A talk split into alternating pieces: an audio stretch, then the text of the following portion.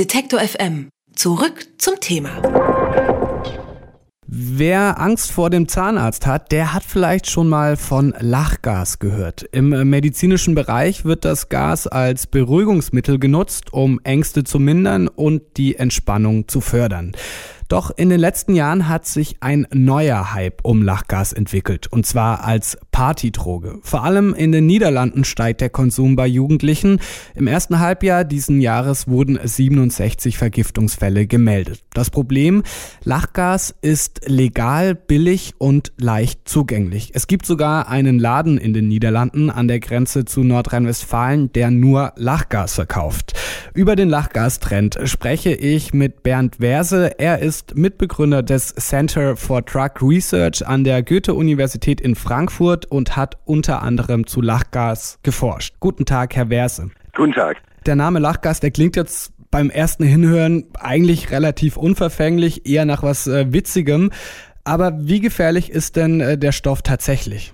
Ja, es gibt also unterschiedliche Risiken, was den Konsum von Lachgas angeht. Ähm, zunächst mal muss man ja sagen, äh, die meisten, die das konsumieren, kaufen sich so sogenannte Sahnekapseln, also für so Sahnespender, in denen das enthalten ist.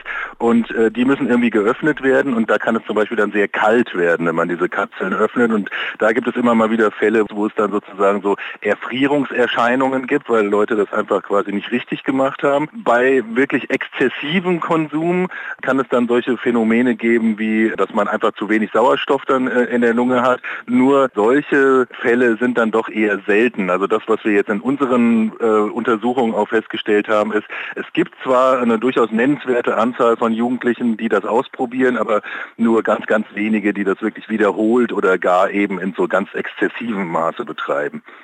Also weiß man denn dann schon was über die Langzeitwirkungen auch von äh, Lachgas?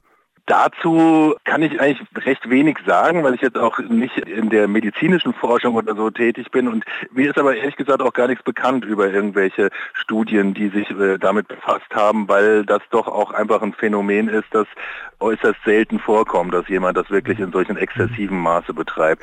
Aber was ich auch noch dazu sagen wollte, ist, dass das ja jetzt kein ganz neuer äh, Trend ist oder sowas. Also das kam im Laufe der 90er Jahre eigentlich das erste Mal auf, dass das quasi als Partydroge benutzt wurde. Auch so Techno-Festivals gab es dann ähm, Stände, wo Leute dann solche Luftballons mit Lachgas gefüllt dann vergeben haben.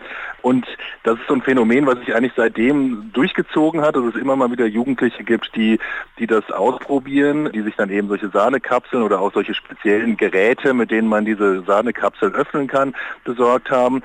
Aber es ist halt einfach gerade in den letzten Jahren sind es halt eben ein paar mehr geworden, die mhm. das ausprobieren. Sie haben schon angesprochen, Lachgas äh, gilt als äh, Partydroge auch schon länger, ähm, vor allem bei Jugendlichen. Warum nehmen Jugendliche das? Was, was passiert denn, wenn ich mir diese äh, Sahnekapseln inhaliere? Ja, aus eigener Erfahrung kann ich das leider nicht sagen, aber ähm, nach dem, was wir so mitbekommen haben, gibt es eben ein relativ kurzen, ziemlich heftigen Kick.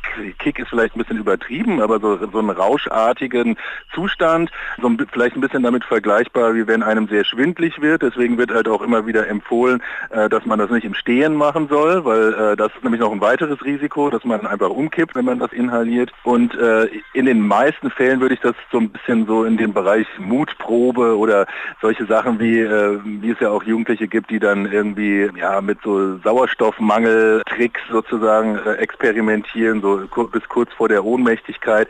So ein bisschen so ähnlich dürfte dieser Effekt einzuschätzen sein. Und wie gesagt, es sind dann doch in aller Regel Leute, die das eben einfach nur ausprobieren. Mhm. Das unterscheidet es im Übrigen auch von anderen Drogen, wo es dann durchaus mehr gibt, die dann auch zu einem regelmäßigen Konsum mhm. übergehen. Also ist Lachgas keine klassische Einstiegsdroge, würden Sie sagen?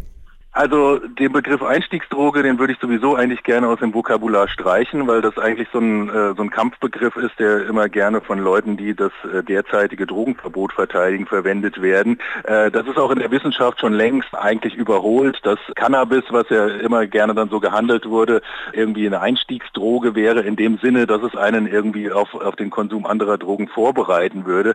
Es gibt eine, eine natürliche Abfolge, dass man eben nicht mit den härtesten Drogen anfängt, wenn man Drogen aus ausprobiert, aber äh, man kann beim besten Willen nicht sagen, dass irgendetwas äh, die direkte Startbahn oder so für den Konsum anderer Drogen wäre.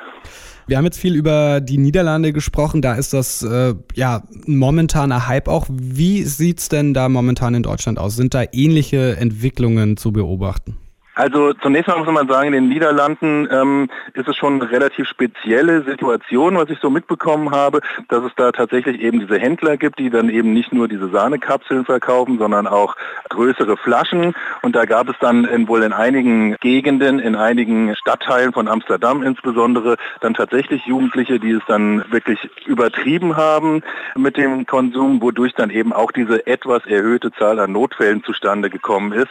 Sowas genauso wie diese diese speziellen Händler von Lachgas gibt es bei uns jetzt so nicht. Aber äh, wie gesagt, die Droge ist im Grunde genommen eigentlich in jedem äh, Drogeriemarkt erhältlich, wer das machen möchte.